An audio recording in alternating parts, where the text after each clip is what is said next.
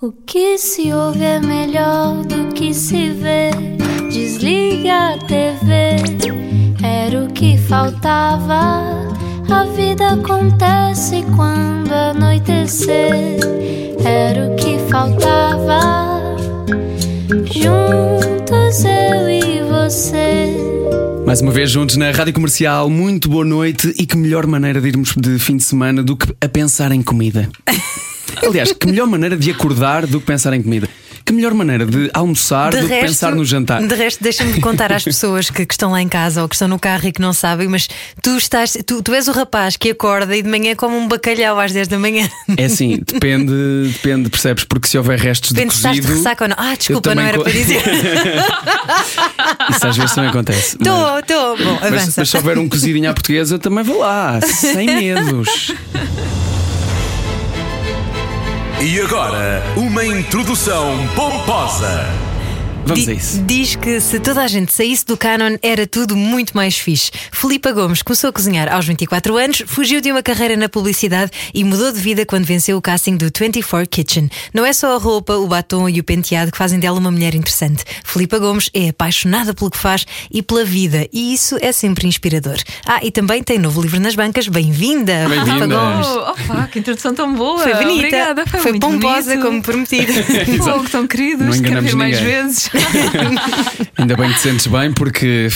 Agora é cozinhas para o João Paulo. Yeah, exato. Mas eu já percebi, já percebi comida o tempo todo, Eu é? engano muito, eu engano muito. Sou Tens aquele. uma ótima genética, pá, Exato, bom. sou aquele magro é que, assim. que acham que não dá prejuízo e depois dá nos bufês. Pois, os teus pais deviam ficar a pensar: é pá, não o levamos, ele que fica em casa. Eu quando, eu quando saí de casa. Não é? Ah, não, não, nós vamos, eh, vamos ali resolver um assunto e eu já está fora. Eu saí de casa entre os 17 e os 18 e eu ainda hoje não, não tenho esta confirmação, mas acho que os meus pais fizeram uma festa. Pois, é Eh, possível. em termos de ordenado, passou a sobrar muito Exatamente, mais. Claro. Não, mas eles agora têm uma enorme conta poupança para ti, vão-te dar, não tarda. Eh, não parece, não parece. Olha, tu dizes que saísse tudo do canon era mais fixe, mas depois não se perdia os contrastes entre os fixes e os aborrecidos. Também já pensei nisso, é verdade. Eu acho que o, o que. hum, o valor que está nos, nos- na diferença é precisamente por haver a igualdade, não é? Mas o que eu sinto é que há muita gente presa. É um desperdício, sabes? É um desperdício de vida, é um desperdício de roupas cinzentonas, é um desperdício de oportunidades para te maquilhares e fazeres uma coisa fixe. Estás a ver? É muito nesse sentido. E tu sabes disso porque passaste por isso?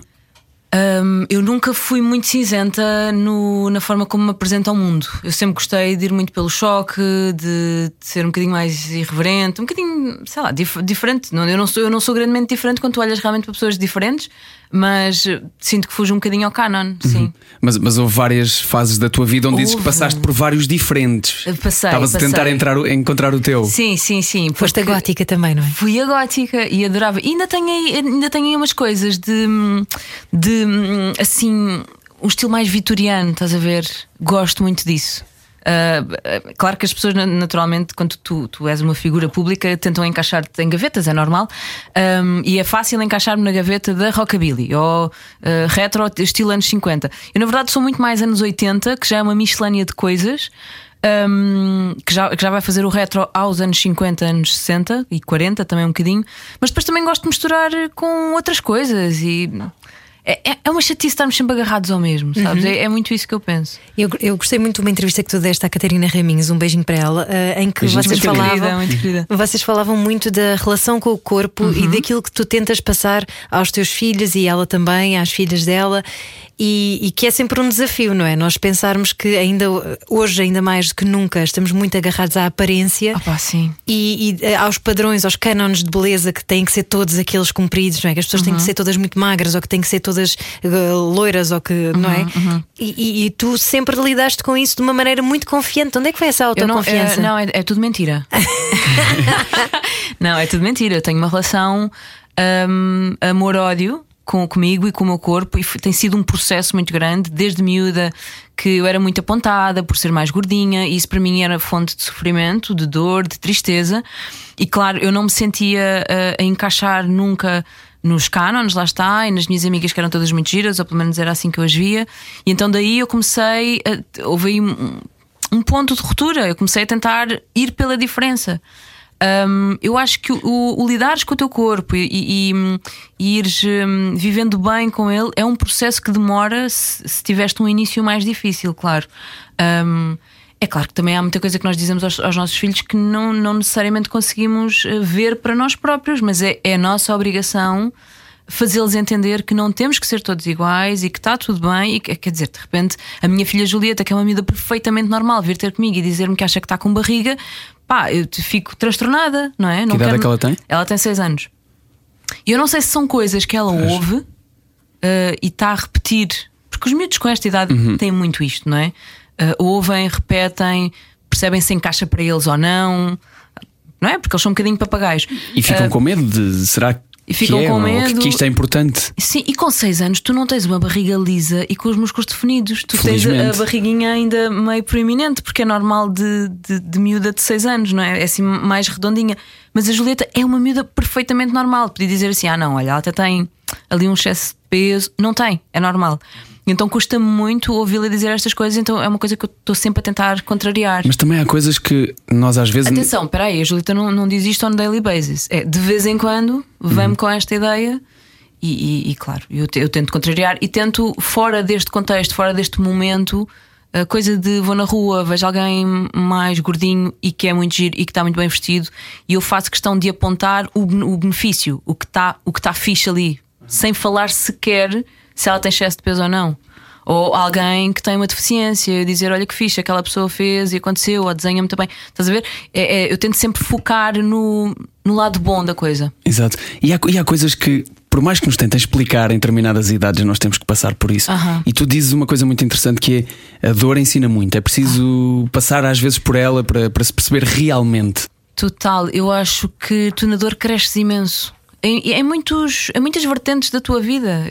Sei lá, no trabalho.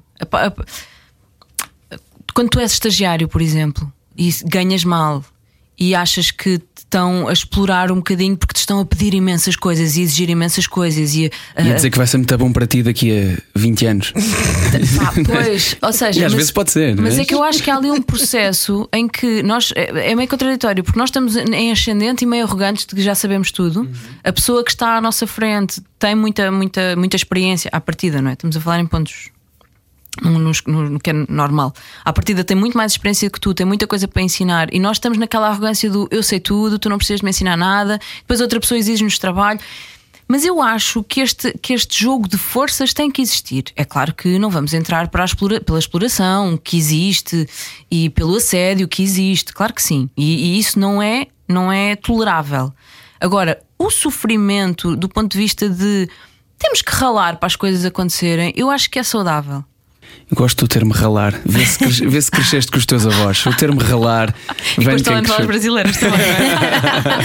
Mas olha, por falar em crescer com os avós, tu tens uma infância muito feliz. Tenho muito, muito. Foi muito, muito ligada à natureza também. Sim, os meus avós hum, são agricultores, são, coitadinhos, não são porque já não, já não estão cá, mas eram agricultores, ah, tinham, tinham hortas. Eu, até aos seis anos, em vez de ir para a creche, vivia numa aldeia, não é? Ah, portanto, havia muito esta coisa de os avós ficavam a cuidar dos netos, era normal. Ah, portanto, não fui, não fui para a creche, nem para o infantário, nada disso. Fiquei com a minha avó até aos seis anos. Os meus pais iam trabalhar, eu ficava com ela. E portanto, sim, eu cresci nesse ambiente maravilhoso das plantas, dos animais, tinha coelhinhos, tinha galinhas. Tão saudável, Ahm, não é crescer assim? Opa, sim, é lindo. Fui muito mimada, foi muito, muito bom. Mas não Tinha um sentiste um- baloiço, essas coisas Sentiste um todas. choque muito grande quando saíste dessa realidade. Sabes que não? Eu no outro dia estava a pensar, eu tinha tudo para ser essa miúda bicho do mato, não é? Para chegar à primeira classe. E, e- porque eu fui para um, para, um, para um colégio onde eu não conhecia ninguém, de repente até podia ser a escola da, da, da aldeia e eu até já conhecia um bocadinho os meninos, mas não. E, e não, e foi muito tranquilo e fiz amizades e, e foi, foi. Já muito sociável Já altura. era sociável, sim, já era. Foi, foi muito bom. Não, não, não tive. Portanto, eu acho que muitas vezes vem da, da, da tua genética, da pessoa que tu és e não tanto, não necessariamente só das vivências Oh, mas isso provavelmente também significa que foste criada sem esses preconceitos de. Não é? Sem qualquer preconceito. Vamos Pois, aceitar é todas as poss- outras pessoas sim, à volta. Sim, é possível. É e isso possível. os avós sabem fazer como ninguém, que eu também cresci com eles. Ah, pai, é tão bom. E tu disseste uma coisa tão bonita que me fez fazer eh, uma viagem, eh, ouvir uma entrevista tua e relacionei-me tanto, fez uma viagem tão grande que eu não- já nem me lembrava que isto acontecia, mas eu ouvi-te contar que tu querias muito ser mulher, Uhum. a ponto de, de te depilares quando ainda nem tinhas pelos. Exato. Opa, sim, essa história. Ana. Isto é lindo. Isto fez-me Mas lembrar. diga-me que eu não sou a única. Não, faz-me sentir claro que um não. um bicho esquisito. Eu tinha 10 anos, repara nesta, hoje tenho 33 e repara nesta barba Pois é ridícula verdade, que está aqui. chegou a acontecer. O meu avô, exatamente, o meu avô, com 10, eu tinha 10 anos, ele fazia uma barba com a gilete virada ao contrário. sim. Porque ele sabia que eu me sentia bem Claro, com aquilo e eu, claro. eu passava o dia de peito feito depois de ele me Pois, aquilo. não, tá, Era incrível. gigante. Que bom, pois eu tinha isso. Eu, tinha, eu queria muito ser mulher. Eu, eu nasci nos anos 80, em 84. Ah, a minha mãe, em 84, era. Era uma mulher dos anos 80 que se arranjava, que usava chumaços, arranjava o Permanente. cabelo permanente. Ela por acaso sempre teve o cabelo assim mais encaracolado, mas era que armava, que, que se arranjava. E, hum, e não sei, eu também tinha, tinha duas primas mais velhas que também eram um bocadinho a minha referência. Havia a Madonna a acontecer, estás a ver? Eu queria muito ser mulher, eu sempre gostei muito do lado feminino, do lado sexy, hum, queria muito ter o período. Não sei, é uma coisa que eu tenho a mim e não sei explicar. Ah, sim, eu acho que todas nós queríamos muito ter maminhas, não é? Aquela coisa. Sim, sim. Nesta altura há pessoas a travarem a fundo do carro no meio do trânsito. Oi! Não, mas eu percebo, Mas era o maminhas eu acho que é muito emancipação. óbvio. Agora, de repente, ao ponto de eu, eu me lembrar de roubar uma gilete e ir rapar pelos debaixo dos braços, quer dizer, estás a ver? Mas porque todas essas coisas significavam que eu já tinha passado a uma fase a seguir, não é? Portanto, não, não, não sei porque é que tenho isto em mim. Nunca consegui escavar muito, mas também não há muito para escavar. Olha, foi o que foi. E, hum, e não sei, acho que teve uma influência até positiva naquilo que eu, que eu sou hoje, porque eu continuo a gostar do, do lado feminino e, de- e de me arranjar. E acho que as mulheres. Acho pena as mulheres que não o fazem por vergonha. Quer dizer, claro que há mulheres que se não gostam, não gostam. Não, não se interessam por isso. Não, não, não andamos aqui a pregar a ninguém. Agora, mulheres que não o fazem por vergonha. Para não chamar a opa, atenção, É uma não é? tristeza. Ao medo do julgamento. Parem com isso, mulheres. Bora lá. Tu não sentes que eu havia, eu pelo menos senti isso. Eu nasci em 81, um bocadinho Uhum. antes de ti, mas ah, senti que havia um estigmazinho de ah, lá está aquela vaidosa. Ainda Sim. havia um bocadinho essa coisa de Ainda há, não te ponhas em acho. biquinhos dos pés. Sim, sim. Mas depois também é assim: eu agora que tenho uma filha, eu não sei como é que vou lidar com ela com 12 anos a querer ser mulher, percebes? Eu acho que é normal haver aqui algum eh, preconceito e um estigma do. ehm, tu também tens que ser do teu tempo e tens que ser tens que estar na fase em que é suposto, até porque se tu depois tentas crescer muito, perdes outras coisas, não é? Perdes aquele lado inocente que é maravilhoso e que não volta, porque depois de tu saberes as coisas já não, já não dá para desdizer, já não dá para dispensar, não é? Depois de tu abrires a tua mente, depois já não consegues voltar atrás.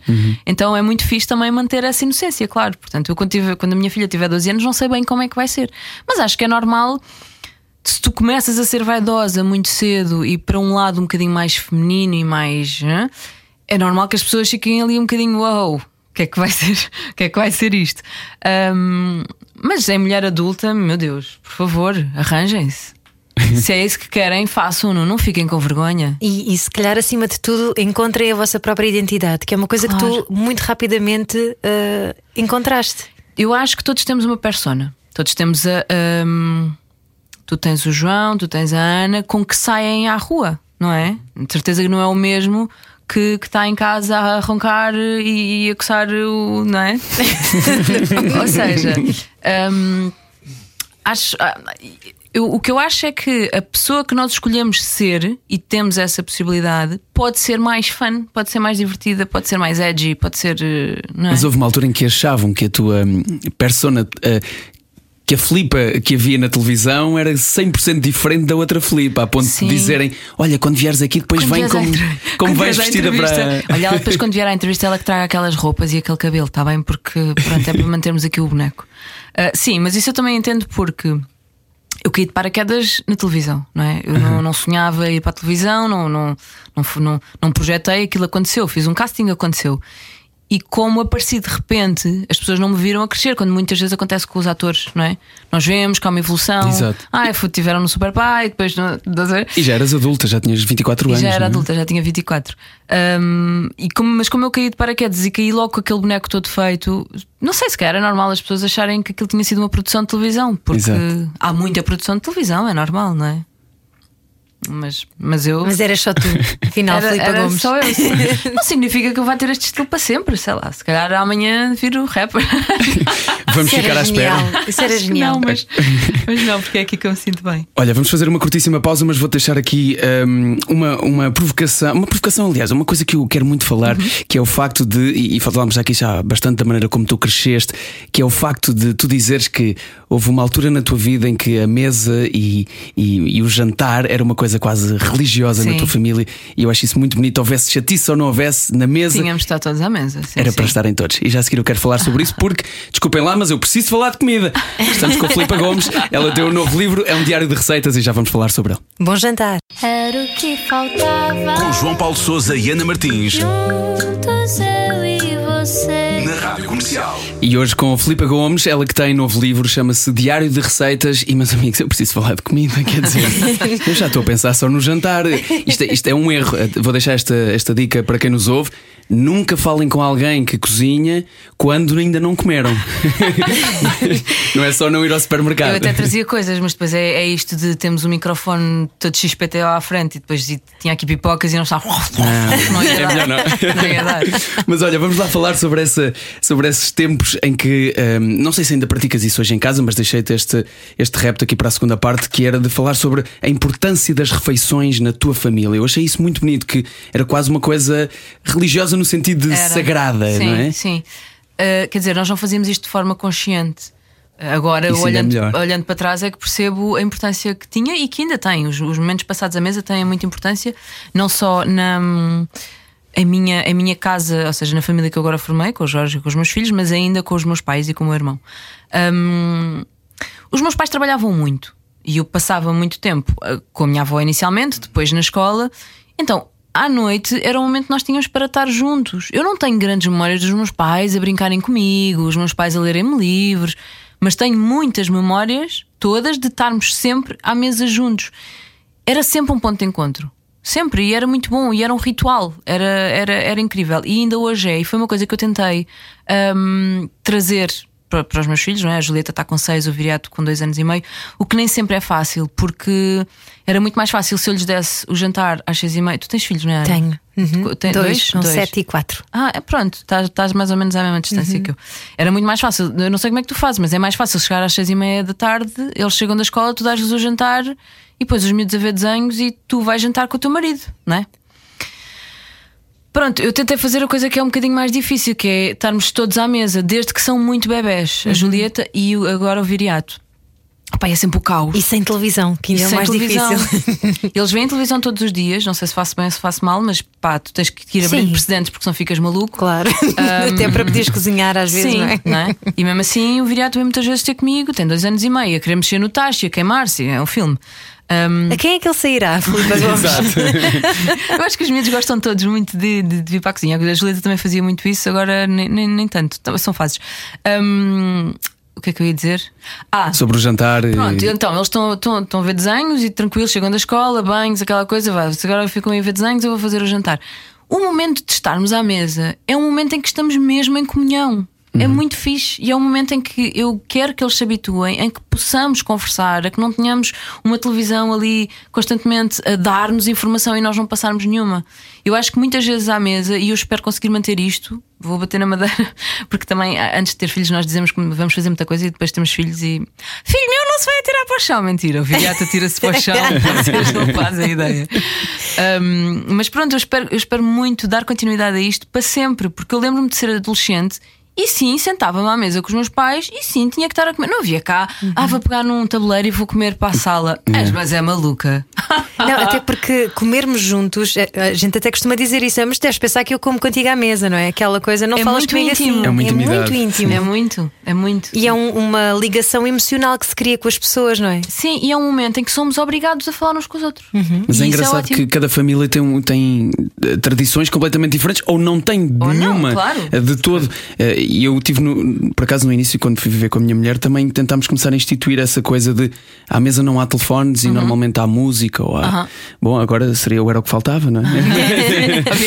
É coisa muito boa, sim, sim. Mas é, mas é ótimo para, poder- para nos obrigarmos a estar e a desligarmos, porque senão sim. não, Mas olha, é eu fácil eu não, estar. Eu não quero ser essa pessoa que faz o, o, o positivismo tóxico, não é? É assim, não é? Sim, sim, sim. É, atenção, em minha casa eu tento que seja assim, mas não é sempre assim. Claro, tá bem? claro, Às vezes não falha, é assim. Claro, e há Não. fórmulas para cada família também, Sim, cada pessoa sabe portanto, si. não, não, se- não, sintam, não se sintam na obrigação de fazer igual. Olha, vou-vos dizer quando é que não é assim. Quando só estou eu e o Jorge está em trabalho fora, ou vice-versa, Uhum. tenho muita dificuldade em estar com os dois e dar jantar aos dois à mesa e sim, vão. Estão a ver televisão e eu dou-lhe jantar. Mas isso são técnicas de sobrevivência, Filipe Gomes. Sim, pronto, quando estamos muito, muito cansados, às vezes pedimos takeaway e comemos. À sexta-feira, Uhum. à sexta-feira comemos sempre hum, a ver um filme, assim, um clássico. E pedimos sempre hambúrgueres ou uma coisa assim. Sexta-feira é sempre dia de takeaway, de estarmos juntos e depois há pipocas ou há. Sim. E os teus miúdos gostam da comida que tu fazes mais rebuscada ou continuam a preferir. Não, é uma seca. É, não é? Ao passo não, mas às vezes não- nem tem a ver com ser rebuscado ou não, tem a ver com o humor deles naquele dia. A Julieta, por exemplo, adora massas e o, o Viriato também. Mas este fim de semana fiz uma carbonara, estava incrível. E ela disse que não estava a gostar nada. Eles gostam de coisas simples, não é? não, não, massa, meu. Massa. Só que é massa, tipo- ma- branca. Não, mas eu estou-te a dizer, ela adora, ela adora carbonara, mas naquele dia não estava para ali virada. ok. Pois, basta estar com sono. Basta estar com sono, basta qualquer coisa não lhe ter corrido bem. É pá, são miúdos. E no início eu levava muito a mal, agora tenho vivido com o assunto que é: é pá, bora lá.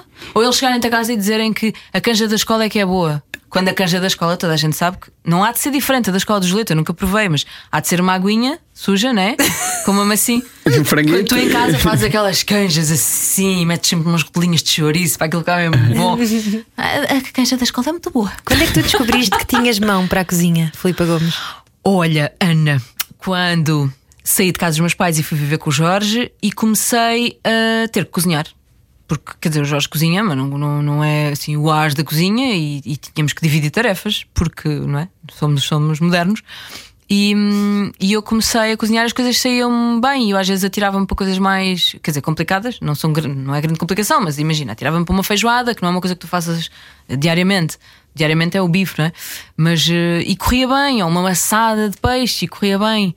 E tipo, eu ligava ao meu pai, eu ligava à minha mãe, olha como é que é. Eles diziam assim por alto e eu fazia que- e a coisa ficava muito boa. Havia que essas referências então, pai, mãe, Ah, sim, avó sim. também. Sim, eu tenho mu- muita gente a cozinhar bem, por isso é que eu também nunca não cozinhava em casa. A minha avó cozinhava muito bem e a minha avó, para além de estar connosco durante o dia, quando ainda não estávamos na escola, era ela que nos. Era ela que tratava normalmente do jantar. Como os meus pais trabalhavam muito, a minha avó deixava o jantar pronto, que era uma benção. É como a minha. Ai, quem me dera ter a minha mãe a deixar-me o jantar pronto. que sonho. Portanto, a minha avó cozinhava muito bem, aquela coisa tradicional. A minha mãe cozinha bem, mas não gosta de cozinhar. Mas safa-se muito bem. O meu pai cozinha muito bem e descobriu, quer dizer, recentemente, sendo que ele tem 67 anos, descobriu o pai há 10, 15 anos um talento que tinha para ali escondido.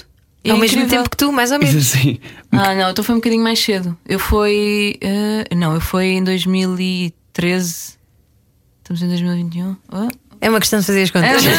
não, foi para aí há 8 anos. Foi para aí há 8 anos que eu Ok. Mas descobri. tu passaste pai um isso de, de descobrir um talento para. Ser rockstar. Tu, exato, rockstar desse talento.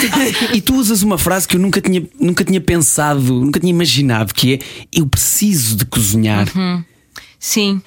Quando eu passo muito tempo, porque lá está, o meu trabalho é muitas coisas. Eh, as pessoas acham que o meu trabalho é só apresentar programas de culinária. Malta, eu faço os programas de uma assentada só. Estamos ali um mês intensivo a gravar e depois os programas vão passando. Tem um período de pré-produção em que estamos ali, sei lá, três meses a afinar coisas, a testar receitas, etc. Mas depois há, um muito, há, há pelo menos sete meses de- de- de- do meu ano em que eu estou a fazer outras coisas. E eu, como trabalho sozinha, sou eh, cozinheira, sou apresentadora de programas culinária, sou contabilista, sou financeira, sou estafeta, sou a mulher a dias, sou isso tudo. Percebes? Sou fotógrafa, sou editora, sou eu que filmo, sou eu que edito. E, Portanto, e tu gostas de ser esse polvo que, que chega a todo lado? eu gosto muito, mas fico, fico muito cansada. Fico, e está tá a ser já muito cansativo. Já não estou Estás a a precisar dar de conta. delegar, não é? Estou, e é muito difícil. É muito difícil. Ahm, mas isto para dizer que há muito do meu trabalho que não é cozinhar. E quando eu passo tipo uma semana em que estou só a gerir e-mails, ou a dar orçamentos, ou a fazer mais trabalhinho de escritório, eu começo a ficar com aquelas ânsias do já fazias qualquer coisa. Já- Receita nova, experimentar. Sim, é muito isso da receita nova, porque claro, durante a semana eu cozinho para a família, não é? Exato. Mas a coisa de experimentar coisas novas e sobremesas é uma coisa que me puxa muito. Tu, é, tu és mais bolos, não é? Eu, eu, mais bolos. Eu adoro sobremesas. Eu acho que é mais fácil fazeres hum, salgados do que doces. Porque o salgado tu vais sempre acrescentando qualquer coisa, não é? Tens ali a panela à tua frente, o tacho, a frigideira, o que for, vais, vais retocando e vais corrigindo o, o caminho. Nos doces, os que vão ao forno, quer dizer, depois lá está dentro já foste. Ah, Olha, a fazer. Quero falar mais sobre, este, sobre esta parte, eh, já a seguir, eh, esta parte de tu seres um bocadinho workaholic, perfeccionista e seres este polvo com vários tentáculos. Como é que se lida com a culpa no meio disto tudo? Aqui do workaholic para workaholic. é já a seguir. Está com pressa para sair, mas ainda estamos a meio? Era o que faltava. Estas e outras conversas em radiocomercial.ol.pt Obrigado por estar no Era o que Faltava. João Paulo Souza, Ana Martins e hoje Filipa, Filipa Gomes à conversa connosco e deixámos aqui pendurado o tema de alguém que se dedica tanto ao seu trabalho que é, bom, e vamos usar as, as palavras como para, para aquilo que elas servem, workaholic e Sim. também perfeccionista. Como é que se lida com a culpa de ou não estar presente com alguém que nós queremos ou depois fazer uma coisa para nós e durante o momento em que estamos a fazê-la já estamos a pensar eu já devia estar a fazer outra coisa. Como é que tu lidas com tudo isto na tua vida? Sendo... Escolheste a pessoa errada. Pois. errada. Queria ajuda, mas olha, não deu. Se calhar começamos a trazer aqui uma psicóloga ou um psicanalista connosco. Ah, eu, eu, olha, faço terapia e faço terapia já há três anos e é uma forma, foi a forma que eu encontrei para tentar lidar com o assunto. Ah, Obrigo-me a ter momentos para mim. Faço yoga duas vezes por semana. Às vezes sempre a pensar do estou ali hum, e a pensar tenho que mandar aquele mail, tenho que editar aquele... Exato. Faz parte. Mas, mas é uma coisa muito fixe porque, como no yoga, pelo menos é assim que eu, que eu sinto a coisa. Eu não sou muito shanti, mas, mas tu tens que estar muito focado em todos os músculos do teu corpo ou em músculos específicos que estás ali a trabalhar, posições específicas. Então é uma forma de eu me conseguir abstrair. Um, e tenho feito uh, caminhadas à noite também, que me têm sabido pela vida. Deitamos os miúdos e depois, sei lá, tipo, nove e meia da noite, uh, pego em mim, vou fazer uma caminhada, ouvir um podcast, ouvir um programa, ouvir assim uma entrevista e, e tem sido muito bom, porque aquele momen- momento em que eu estou a fazer caminhada não só me faz muito bem fisicamente, um, mas como vou com fones nos ouvidos uh, ouvir uma conversa que não é minha. Mas a evoluir pensamento tem-me feito, tem, tem, tem, tem sabido muito bem. Agora, não é nada fácil. Não é, não é mesmo nada fácil. Eu, eu É vivo, montanha russa, é sempre up and Eu vivo down, com é? culpa. Eu vivo com culpa. Quando estou com muito tempo em família com os meus filhos, etc., começo a ficar que aquele bicho tu devia estar a. Quando estou a trabalhar, fico com o bicho tu devia estar a ser mãe. Então é muito difícil tu hum, fazeres esta gestão da vida profissional e da vida pessoal. Para mim tem sido muito difícil. E depois lá está, porque eu, porque eu na minha vida profissional também eh, sou eu que tomo conta de tudo, ainda não deleguei, ainda não transportei para outra pessoa o peso e a responsabilidade. Não tem sido fácil. Deixa- Deixa-me fazer-te esta pergunta que eu acho que é óbvia, mas que é um um uma das minhas dificuldades em controlar isto, isso tudo também que acabaste de escrever. Não és muito boa a dizer não, pois é? Sou Pois não. péssima. Pois, portanto, Sou péssima, mas tenho desenvolvido isso também. Tenho desenvolvido. é muita dor. Fico sempre com a sentir pá, e, e desculpe-me. É ridículo. Ai, desculpem, eu não vou poder aceitar este trabalho ou outra coisa qualquer, ou, uma- ou um evento, ou o que for, porque sabem, o meu carro. Mas eu desculpo-me com coisas reais. Nesse dia o Jorge vai estar a trabalhar fora, eu estou com os miúdos e não consigo pedir babysitting. Meu, não tens que te justificar. Estás tonto, ok? Não podes. Isso é muito português Pronto. também, não é? Os espanhóis é que gozam muito connosco nesse sentido, É, que nós do- estamos sempre a pedir desculpa. Começar uma, uma, uma- abordar alguém e começar a pedir desculpa logo, Logo, não é? Para logo. pedires uma indicação, tu dizes desculpe, onde é que é não sei o quê? Exato, eu faço muito É isso. uma história da Mas isso é culpa, péssimo. sim, sim. Porque tu estás. eh, é, o- como é que é? PNL? Eh, Programação É, neurolinguística. não é? Tu, tá- tu estás a programar-te erradamente. Então também tenho feito algum trabalho nesse sentido. E, e depois de dizer não, muitas vezes, pá, é um peso que eu tiro de cima de mim. É tipo, uau, isto foi incrível. Porque conseguires dizer não e de repente a tua vida não se tornar num caos. Opá, é um instinto de sobrevivência, tu tens que o fazer. Sim, então, tu, sim, sim. Se, tu, se tu estás sempre a dizer que sim, estás a bloquear esse instinto de sobrevivência que tens, porque não dá para dizer sim a tudo. Estavas a falar sobre esse equilíbrio entre a vida profissional e pessoal e uh, até que ponto é que tu te apercebes que isso depois interfere, por exemplo, com a chamada fome emocional? Ah, muito. Comigo, Pois. muito. Aliás, eu, eu acho que tenho uma Tipo alimentação. barras de chocolate? Ah, tipo, olha, eu recebo muitas coisas. Não é? Mandam muitas coisas que eu depois faço, giveaway, faço giveaways, nada. Faço ah, unboxings, mostro que recebo, etc. E quanto mais eu mostro, mais me mandam. Adoro receber, não levem mal isto que vou dizer, mas muitas vezes eu recebo coisas que não preciso ou que não, é? não dá para dar vazão, então eu vou dando. Mas há sempre aquela barra de chocolate que fica ali a olhar para mim, aquelas bolachas, aquelas cenas. Então eu tenho uma, eu tenho uma alimentação muito saudável, como sopa todos os dias, ah, tento comer, como muito peixe, tento comer proteínas mais limpinhas, sempre legumes, fruta. A minha, a minha alimentação é super variada. Pá, chego aos intervalos e aí é que a coisa descamba. Porque hum, isto também é, uma- é um, é um problema que é eu, como não tenho estipulados intervalos, eu depois já como muitas vezes esfomeada. Então eu não estou só a tapar eh, o buraco que a ansiedade às vezes está a provocar, que é tipo, são 11 e meia da manhã e tu não comes desde as 8. Não é? já, já devias ter Sim, sim, sim. picado qualquer E, coisa e o ou é cérebro precisa de energia, não é só o. E o cérebro precisa, então o, corpo, cérebro não é? depois vai, não, não só te vai comer mais do que precisava, porque já está em, em, Em esforço. em- em- já está sedento, como tu também, se estás num dia longo, difícil, eh, ter que resolver coisas que não sabes bem como é que has de resolver, também estás a tapar essa, essa fome emocional. Então isto junta-se aqui a fome, olha a fome com a vontade de comer. Precisamente. Eh, é um erro, é um erro muito grande. E um, um dia bom para ti seria o quê? Como estás a tentar eh, ter esse equilíbrio, seria tu teres o mesmo tempo com os teus miúdos que, que o mesmo tempo que de trabalho? O meu dia bom seria eu conseguir, conseguir chegar ao trabalho, ah, lá ao atel- ao ateliê, ó, tipo, sei lá, 8 e meia, 9, fazer uma hora e meia de hora de almoço que nunca faço. Eu almoço tipo em 15 minutos, muitas vezes em frente ao computador ou o que for, Ahm, e conseguir ir buscá-los às 4 e meia, imagina, era um sonho. Isso era para mim, era, era lindo. A ideia dos meus filhos serem os últimos na escola, é pá, deixa-me maluca, mas nunca são. Eu vou sempre buscá-los, ou eu ou o Jorge, às 5 e meia no máximo. O que eu acho que já é uma grande vitória. É, é mesmo, é incrível nos Esforçámos-nos correm, imenso para que os isso pais aconteça. a correrem de um lado para o outro. Mas é, é demasiado, não é? Nós às vezes- não- acho que não falamos disto vezes suficiente. Não. Vivemos sempre com culpa e sempre com aquela coisa de eu quero dar mais aos miúdos, depois os miúdos estão cansados e, e andamos ali sempre naquele jogo e, de, e tu do depois, empurra. é, e tu depois eh, fazes tudo por eles, mas eles também já não estão abertos a receber porque também já estão. Estão exaustos. Exaustos Estão, e- estão a trabalhar há mais horas do que E nós. tu depois ficas muito frustrado porque eles não receberam a carbonara e não adoraram a carbonara como tu querias que eles tivessem adorado. Então isto vai criando aqui buracos e discrepâncias e, e coisas, e coisas muito chatas. Mas eu acho mesmo que isso que tu estavas a dizer que tem que ser mais falado. Nós vivemos nesta cultura do. Do trabalho até, até à exaustão. Uhum, E- hiperprodutividade. E se, e se tu não és assim, estás errado. Uh, eu vou ter dificuldade em educar os meus filhos de uma forma diferente porque eu sou assim. Mas eu E acho eles mesmo. vêm aprender muito, por exemplo. Sim, eu também aprendi com os meus pais. Os meus pais trabalhavam a semana toda e trabalhavam ao fim de semana e.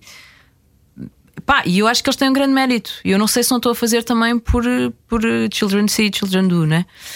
Ah, mas a verdade é que era muito bom que isto se revertesse. Ou se tivéssemos todos os avós ao pé também para ajudar. Ah, pá, é? sim, super a comunidade Isso é uma coisa que deixou de existir, mas É sim. difícil. No outro dia houve um, houve um convidado que nos falou sobre isto e, e essa ideia ficou-me. O Tim Vieira, lembras-te? Falou Sim. sobre isto da pirâmide de Maslow, que é basicamente. Ai, eu não ouvi falar isso desde que estava no IAD. Pois, exatamente. que tem a sobrevivência eh, como base da, Aham. da pirâmide. E nós hoje já temos isto basicamente assegurado, não é? Nós já, nós já Sim, temos sim, um sim, teto sim. e já temos a, com- a comida. Não é garantido, obviamente não é garantido Claro, para toda a gente, claro. Mas é muito difícil com, com, os, com os apoios todos que existem no, no mundo em que vivemos hoje, democrático, etc. É difícil tu chegares a um ponto de ruptura assim tão grande que, que tenhas que voltar para viver numa gruta, não é? É Uhum. Pois, muito complicado. eh, sim, sim. E portanto, nós já não precisamos, mas nós ainda trabalhamos com esta ideia da sobrevivência, que às vezes não é tão sei, necessária. Não, não sei, É porque depois há aqui um misto de coisas. Há a ambição, não é? Eu sou ambiciosa. Exatamente, E há coisas que eu quero exatamente. conquistar. E queres ter uma eh, carreira? Uhum. Há coisas materiais que eu quero. Eu quero comprar uma casa, quero, quero. Gostava muito de ter uma casa com jardim. Queremos ter dinheiro suficiente para não pensar em dinheiro. Exatamente, dinheiro suficiente para não pensar em dinheiro. Um, e eu amo muito o que faço, eu gosto muito da minha carreira, portanto também é muito difícil eu negar isso e dizer, ah, não, olha, agora vou só trabalhar meio-dia. Aliás, nem conseguia, não sei fazer isso. Eu às vezes chego ao fim de semana e não sei estar quieta. Não é? Como é que se lida com o aborrecimento quando se é workaholic? É muito complicado. Ou seja, estar sentado no sofá eu começo a ficar com picos. É horrível isto. Portanto, nunca. Não é, não é necessariamente. Põe-te a cozinhar com os miúdos, por exemplo. Pois ponho, faço como fiz este fim de semana, fim de semana passado, que fiz ah, duas vezes scones, fiz um bolo de maçã, fiz uma carbonara, fiz um leite creme de limão. eu- isto, isto é mesmo verdade, juro que fiz isto tudo. E ainda fiz umas castanhas. Ou seja, depois já é muita coisa, né? Ah, Depois não dá, porque alguém vai ter que comer. E alguém vai ter de limpar também. Exato. Ah, para limpar ainda vais Além ficando ocupado, mas eh, comer depois. Mas olha, então no meio disso tudo, nessa vontade toda de, eh, de cozinhar e nesse gosto todo e nesse, nesse- nessa necessidade até, eh, continuas a responder da mesma forma àquela pergunta que deve ser das que mais te fazem: quando é que abre o seu restaurante? Olha, eu respondia sempre: não abro porque eu não quero. Mas eu não tenho andado a pensar nisso. É muito errado eu pensar desta forma, porque a minha vida deu uma volta de 180 graus e aconteceram coisas que eu não estava nada à espera que acontecessem.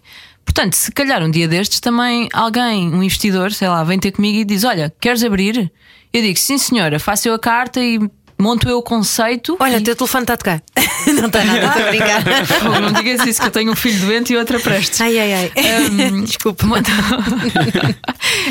Hum, Mas, mas isso depois montas- não te vai tirar a- a- aquelas noites e o jantar com os miúdos e essa coisa toda? Não, pronto, então eu não queria a ideia de ter um restaurante e estar lá sempre e Ok. estar na cozinha 16 horas é uma coisa que eu não quero para a minha vida. É muito duro. Até ter um porque eu gosto, a parte da cozinha que eu gosto é, é, é de criar, é de misturar coisas novas, é de fotografar, é do lado visual. Vai ser uma padaria.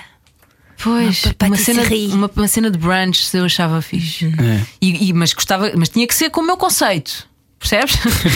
e eu tinha que escolher desde a pedra à cor da parede. Depois eu sou essa pessoa. Depois eu sou muito obcecada. Controladora. Sim, sim, sim. Mas faz Está nos sentido para, para é manter a, igual. a tua linha, não é? De, de Para mim identidade. faz, mas eu, eu percebo que complica a vida a muita gente. Pois. Percebo que não seja muito fácil trabalhar comigo. Olhem, é o que temos. Mas até agora está a correr muito bem. Com Pois tu a trabalhar contigo, está a correr muito Sim, bem. olha, nem sempre, pronto. Mas olha, por exemplo, o diário que tu há bocado falavas que saiu agora está como eu queria. Está tá, a capa muito fui eu que escolhi, os, os- as ilustrações fui eu que fiz, o design fui eu que. Não fui eu que fiz, foi uma designer, mas que eu acompanhei o processo todo e que chega para a esquerda, chega para, chega para a direita, sou uma chata. Ahm, há ali uma outra coisinha que eu mudava, mas. eh, Demora mais, chateias-te mais, mas é como tu queres. Mas Não, é como eu quero. E passa Sim, a tua personalidade. Eu eu abro aquilo Para mim e isso é eu sei que aquilo é Sim. teu. Eu sei automaticamente quando olho para ali. Porque tem a minha marca. Tem não é? a tua marca, exatamente. Mas depois, depois lá lá está, quando, quando tu estás, tentas estar em todas as frentes, depois falhou uma coisa que era da minha responsabilidade. Por acaso está, uma, está, está a receita da carbonara no diário. O diário, na verdade, é para as pessoas preencherem com as suas receitas, mas eu decidi pôr lá algumas receitas porque eu acho que podem ser interessantes, assim, uns básicos. E a carbonara era uma das que está lá. E esqueci-me do queijo nos ingredientes. Portanto, pessoas que comprem o diário, por favor, desculpem. Falta queijo, que é essencial na carbonara. Eu adorei uma das primeiras receitas que é ovos, mas em que a casca sai rapidamente. Ah, pá, sim. adorei essa ideia. Isso é Sim, genial. Porque, porque muitas vezes tu cozes os ovos e a casca não descola. Sim, sim, sim. Pois é, está lá tudo. Brutal Está lá mesmo. Filipe Gomes está à conversa connosco no Era o que Faltava e era o que faltava não continuarmos esta conversa. Radiocomercial.ol.pt Fique connosco, continuamos mais um bocadinho esta conversa em podcast. A Filipa tem novo livro, chama-se Diário de Receitas e tem as receitas dela e eventualmente as suas também. É para preencher. Obrigado, Filipa. Obrigada, Obrigada. eu. Até já, beijinhos. O meu marido perguntou assim: então, mas hoje vais ter filmagens ou quê? E eu, não, mas vai lá Filipa Gomes e eu não quero ir tipo assim deslavada. Usaria tudo o que tu tens vestido, usaria na boa. Deslavada. É Obrigada. Super. Bom, e já estamos no ar. É. Bem-vindos ao podcast com Estavas a apanhar Gomes. esta parte da roupa, era? Eu apanho tudo, eu apanho tudo. Olha, Filipa, foi esta, esta tua naturalidade que, que te tornou, já pensaste sobre isso, que te tornou neste fenómeno rápido eh, com que as pessoas se identificaram? Epá, tu estás-me a pôr aí num altar que eu não, onde eu não. Ah, mas bom, sim. ahm, eu acho que não. Ai, não posso ser as neiras. Pode Eu- ser que é podcast, é exclusivo online. Eu acho que sou uma pessoa muito sem merdas. Do tipo, eh, what Eu you see is what you get, estás a ver? O que depois é meio contraditório porque monto-me imenso. Uh, mas, mas, porque vais dizer, ah, é mas eu estou-te a ver de eyeliners. Uh, mas pronto, isso é o meu gosto, sim. Eu, eu, eu gosto muito, eu sou a primeira a mostrar hum, defeitos, sou a primeira a dizer que não é fácil, sou a primeira a mostrar que sou humana. A chamada realidade. Pá, sim, porque também acho muito cruel nós estarmos constantemente a, lá está, a pormos a expectativa muito lá em cima quando não é, não é atingível. Não é atingível. Um, e em relação à cozinha especificamente, o que eu acho que aconteceu foi. Eu, eu, eu guiei-me muito desde o início, lá está, eu sou control freak, essa coisa toda, e aconteceu aqu- aquilo de, de- de ter ganho o casting e fui. E eu logo desde o início que exigi que as receitas fossem minhas, que fosse eu escolher a roupa e que eu fosse exatamente como sou e que fosse eu escrever os guiões. E que depois, com jeitinho, foi mudando um bocadinho o cenário. Também não tinhas nada a perder, estavas a mudar de vida, basicamente. Ah, Portanto, pá, sim, perdia. A única coisa que eu perdia é que trabalhava 16 horas por dia. Mas assim, Como copywriter de publicidade. não, não, como. Ah, quando já estavas quando a mudei fazer de o vida, programa. assim, como copywriter também trabalhava porque fazíamos, virávamos imensas noites, era uma parvoíce. Um, mas o que. Ai, agora perdi-me. Estavas Ah, a- e então. um, eu também foi sempre muito, numa lógica de uh, se eu consigo, as pessoas lá em casa também conseguem, não é? Ou seja, eu que não tenho formação académica na área, eu passei muito esse, hum, esse, esse lado, essa lógica de, de- de fazer programas, de hum, assumir algumas falhas, assumir que se pode atal- atalhar caminho de vez em quando. E então eu acho que isso dá poder às pessoas. As pessoas em casa sentem muito isso e, e identificam-se. Epá, e falar de forma natural, eu, eu sei que isto parece uma coisa muito simples, mas não é. Falar de forma natural na televisão ou, ou num livro não é uma coisa simples. E tu vês que a maioria das pessoas que, que se veem, eh, e a- não estou a falar de Portugal, estou a falar do mundo, as pessoas quase que ligam um, um chip quando fazem, seja televisão ou rádio, por exemplo, que pessoas que alteram a sua voz quando fazem Sim. rádio. Colocam a voz. Não é? Ficam super Porque colocadas é- a fazer um anúncio de um shampoo. É isso. É uma, é uma defesa, é uma coisa muito estranha que, que lhes tira a sua personalidade. Sim, e que é foi que verdade. tu tentaste manter. Eu tentei, eu tentei manter. Hum, eu acho que eu, quer dizer, não sou a rainha da cocada, mas eu, eu, eu fui um bocadinho pioneira só numa coisa, que é até eh, o programa eu sinto que se calhar a forma como se fazia programas de culinária ou era feita por chefes, que já, já existiam alguns, o Avilés, o, o Sapessoa tinha um, ou, ou a coisa continuava muito quadrada e muito séria e muito, estás a ver? E, e, eu acho que fui aliviar aí um bocadinho a pressão. Mas também não fui a primeira. Eu, eu, eu venho beber inspiração a um Jamie Oliver, a uma Nigella. Eu adoro o Jamie quando ele vai lá para o meio da terra e agarra os legumes cheios Tu sabes que há de terra. pessoas é que fixe. acham nojento ele, eh, a forma como ele cozinha. Mudem de canal. Exato. É, é muito engraçado. É, E depois há uma coisa muito curiosa que é, as pessoas vêm ter comigo e dizem-me assim: gosto muito da forma como gosto muito do seu programa, gosto muito da sua cozinha. Sabe aquele, aquele o, o Jamie, não gosto nada dele que ele é um porco, você não. E eu penso assim, pá, é engraçado, porque na verdade dele é muito a minha inspiração. E eu lambo os dedos na televisão na boa. Claro. E eu vou e faço as coisas com as mãos. Na Assim boa. como todos nós quando cozinhamos, não é? Só que se calhar é só a forma como as pessoas encaram ou, ou, ou percepcionam. ah, Ou tens um bom editor ver. que te- Exato. Não, por acaso isso até se vê, não sei. Ah, mas eu acho que é importante essa verdade. E o Jamie abriu muito esse caminho. Uhum. O Jamie e a Nigella também, noutro estilo. Sim, sim. Ah, mas eles para mim são, são uma ótima fonte de inspiração. Mas hoje em dia também há uma espécie de. Bom, e agora já estamos a falar da categoria chefes, eh, Aham. eh, mas há uma espécie de. de- é quase um dever, tem, tem que se chocar. Tens que chocar para ser um chefe falado, Hum. não é? Ah, depende do formato, não é? Estás a falar de formato. Mas te lembrares dos cinco primeiros chefes, não são pessoas dessas super exuberantes. Não. Achas ok, que boa, sim? boa. Então, então são as minhas referências É, estão vá, vamos lá trocadas. dizer vamos lá dizer. Ah, não, nem precisamos ir para Portugal. O Gordon Ramsay, não é? É fácil. O Lubomir. Ah, O- o Lubomir também, sim, sim, mas são ó, o, super olha, o exuberantes. Avilés, o Sapessoa, zero exuberante. É para o Sá Pessoas. eh, Sim, eu conheço melhor o Sá do que, do que o Vilas. É super Amorosos, tranquilo. ambos. É, mas- sim, amorosos. sim, sim, sim, tranquilíssimos, sim, sim. tranquilíssimos.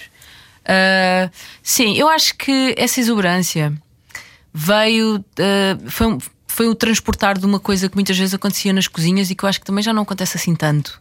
Essa agressividade, essa masculinidade, esse. Estás a ver? É, é muito, muito suor, muito macho. É- Muito tropa, não é? Sim, a cozinha, a cozinha até há uns anos era muito assim. Agora começam a ver algumas mulheres mais na cozinha e naturalmente que. hum, Julgo eu, porque eu nunca tive numa cozinha assim a sério, isto é o que me contam, o que eu leio, o que eu ouço. É natural que agora o lado mais feminino, se calhar, também comece a estar nas cozinhas e um lado mais ah, humano, não é? Porque senão era muito isso, era muito tropa. Eu É acho tropa, que foi muito o transportar desta tropa para, para a ribalta e para as televisões, porque a televisão, estamos a falar sobre vender coisas, não é? Vender uma ideia, vender. Ou seja, há de ser sempre show.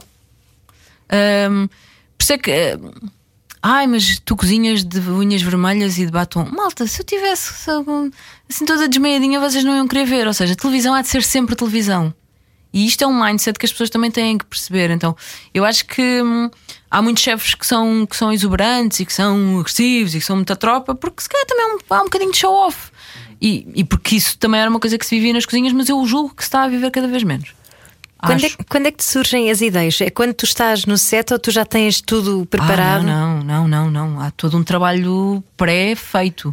Eu quando vou, quando fui, por exemplo, para este último programa, para, o- para o caderno, para o caderno da Flipa, já íamos com 30 episódios escritos, com três receitas por episódio. Mas não há espaço para mudar alguma coisa, improvisar alguma coisa? Há comigo há muito pouca coisa. Porque filmar comida não é ah, vamos para a rua e fazemos um vox pop e fazemos aqui umas captações de imagem e tá. Filmar comida implica aqui uma hum, uma equipa que tem que estar coordenada. Eu, para fa- fazer dois programas por dia, que era o que eu gravava, tinha que ter uma equipa de cozinha que fazia as, eh, as receitas. Imagina, há um bolo que demora 45 minutos no forno. Nós não vamos estar à espera que este bolo Obviamente. há-se na cozinha de- do estúdio. Temos uma cozinha de produção onde o bolo entra ou foi feito já em substituição e é substituído. Ou então temos que estar muito coordenados e, por exemplo, por ordem de gravação, começamos a gravar a sobremesa, que é o bolo, o bolo vai para o forno. Enquanto o bolo está no forno, nós temos que estar muito coordenados, temos logo que fazer mudança de ingredientes em cima da bancada para começar a fazer o prato principal ou a entrada. Para assim que o prato principal ou a entrada estiver terminado, o bolo está a sair e eu posso apresentá-lo. Isto tudo para não termos muitos tempos mortos, porque senão íamos para Para casa à não demorares meia-noite. três dias a gravar Exato. uma coisa que se pode gravar num. Então, não há muito espaço. no- nos meus programas não há muito espaço hum, a, muito improviso. Quer dizer, sim, há uma mudança ou outra, um ingrediente ou outro, de repente eh, quero incluir mais um ingrediente e ponho. Isso é tranquilo. Mudar um prato, hum, muito raro. Só se ele de repente não estiver a correr bem. Então é quando estás no ateliê e, e vem-te o quê? É, é o que te apetece provar nesse dia ou tu já vens com alguma ideia de casa? Depende se o, se o conceito do programa já está hum, construído ou não. Este programa nasceu de, de uma coisa real que eu tinha que é. Eu não tenho um caderno, agora já tenho, mas eu não tenho um só caderno com as receitas todas. Eu tenho sempre muitas receitas espalhadas por vários cadernos, porque eu sou muito viciada em ter cadernos, adoro ter cadernos, apontamentos, tudo. Cadernos que têm desde reuniões, hum, Uh, consultas dos meus filhos, o que for, estás a ver? E então eu tinha muitas receitas perdidas por estes cadernos. E quando comecei a reunir receitas para fazer o programa, olhei para os cadernos e pensei: isto, isto é um conceito fixe, cadernos de receitas, que, e ainda por cima é uma coisa que. Com, com a qual as pessoas se identificam, toda a gente há de ter o seu caderno, há de ter um sítio onde aponta, onde vai reunindo as receitas todas que tem. E, hum, e depois eu queria que fosse. Portanto, eu, eu recolhi muitas receitas que já tinha, muitas receitas da pandemia, por exemplo, e também queria que fosse um programa com receitas fáceis, receitas eh, práticas, porque continuamos em pandemia. Eu tinha muito esta noção. As pessoas não estão com muito. Há muita gente que descobriu um talento durante a pandemia, o que foi uma coisa muito engraçada, porque sentiram necessidade de cozinhar que não tinham até agora, porque não é? a vida era outra. E de repente estás fechado em casa, tens muito mais necessidade de cozinhar. Ah, mas também há muita gente que ficou super desgastado e super saturado de cozinhar. Pois muita é? gente teve o primeiro, não, se calhar não foi o primeiro, mas um, um grande confronto durante muito tempo com esta história de inventa todos os dias o- alguma coisa para cozinhar e faz tu. Sim. Então, para mim era muito importante eu dar ideias que fossem simples. E então foi, foi muito esse o conceito do programa. E com este, com este conceito, ah, eu já tinha algumas receitas, as que eu ainda não tinha, fui criando nesse, nesse sentido. E depois, cada episódio. ah, parece que estou aqui a dar uma aula de como fazer. o Estamos a tomar nota. Estou a tomar nota. Ah, cada episódio tinha um tema, o que eu acho que também facilita tu conjugar, não é? Para haver ali uma lógica. Às vezes pode ser só o tema, olha, é arrozes, hoje é arrozes. E fazes uns. Eh, arancini, faz um arroz de. Oh, sim, por favor. faz um arroz de pato e faz um arroz doce. Pronto. Ah, ou então o conceito é piquenique. E, e então foi assim, que é assim que eu vou, que eu vou montando. E é transversal, é muito giro. Eu estava a dizer-te há pouco, vai da minha avó aos meus que filhos, bom, não é? que bom, Que isso Mas os teus filhos o são fãs, não é? São, são, Filipe. são todos eh, da avó aos filhos, Ah, é exato. Tens isso. noção como isso me deixa feliz. É, é muito maravilhoso. E quando os avós me dizem que vêm com os netos e que isso foi razão para os aproximar, ah Uhum. pá, fico maluca. É, é lindo. Nunca publicidade ninguém me disse assim: aquele rádio, aquele anúncio de rádio que tu fizeste era muito bom. Ou aquele mupi que tens na rua, espetacular, parabéns. Ah, quando trabalhavas como copywriter. Sim, quando trabalhava, quando, como, quando trabalhava como, como copy, mas agora, agora tenho um retorno pá, gigante no, no, no meu trabalho. E também tenho, quer dizer, e isto é parte dos programas, mas lá está, eu, os outros sete meses da, da minha vida. Eu trabalho muito nas redes sociais e, e nas minhas redes sociais trabalho muito com marcas e eu gosto muito desta coisa de porem-me um problema e eu ter que arranjar a solução para o problema. Isso para mim dá-me dá muita pica. Tipo, sei lá, imagina, ah, faz um, que queremos que faças uma receita com bacalhau ou com o que for, estás a ver? E tem que ser para o dia da mãe. Opá, não sei, estou a mandar ao calhas. Então isto dá muita pica de estar sempre a criar coisas novas. Gosto muito do meu trabalho. Não se nota nada, não se nota rigorosamente nada. Tu, tu dizias uma coisa muito gira sobre o, teu, eh, sobre o teu anterior trabalho como copywriter que é epá, e depois percebi que aquilo não salvava vidas. Aham. É- Porque trabalhávamos muito e trabalhávamos muitas noites e era, vinha-te sempre da alma. E depois as tuas ideias, afinal, não, o diretor criativo não gostava delas. Ou Mas, então. mas este também não há muito poucos trabalhos que efetivamente salvem, mas salvam de outra maneira, Eu se calhar. sinto que não é? salva um bocadinho Salva mais. Eu recebo mensagens muito emotivas. Muito. Porque cozinhar é amor, não é? Opa, recebo mensagens de pessoas que se encontraram, namoros que começaram, pessoas que estavam muito doentes e que hum, essa foi a última coisa que o- a última coisa que fizeram lá está com os avós, por exemplo, aquilo que os encontrava. Pessoas que já não têm a relação, mas como os avós gostavam de cozinhar, cozinhar e a neta gostava de cozinhar, os últimos dias de vida, os últimos anos de vida ou meses da pessoa, isso para mim é salvar. Isso para mim é. Ou, ou até coisas felizes, não precisamos só de falar de coisas tristes, porque essas- estas é, é fácil de fazer arrepiar, mas ah, levar miúdos para a cozinha e os miúdos terem interesse e quererem fazer a papa da flipa. Miúdos não têm, às vezes não têm interesse nenhum pela comida, mas como acham graça a ver a flipa na, na televisão, depois acabam por querer comer a comida. Isso para mim é de val- valor, não é? Então de alguma forma sinto que salva. É uma missão Ah, para ti. A mim salva-me. A mim salva-me estas mensagens. Receber estas mensagens salva-me muito.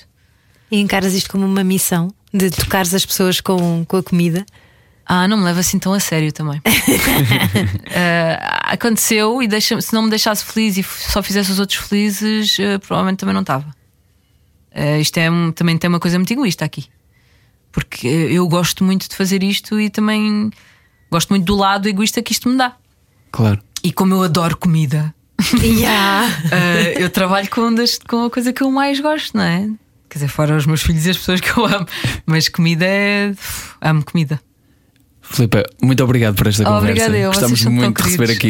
Oh, obrigada. Mas eu preciso de vos tirar as duas do estúdio porque eu quero comer! Alguém que me dê comida! Foi o era que faltava.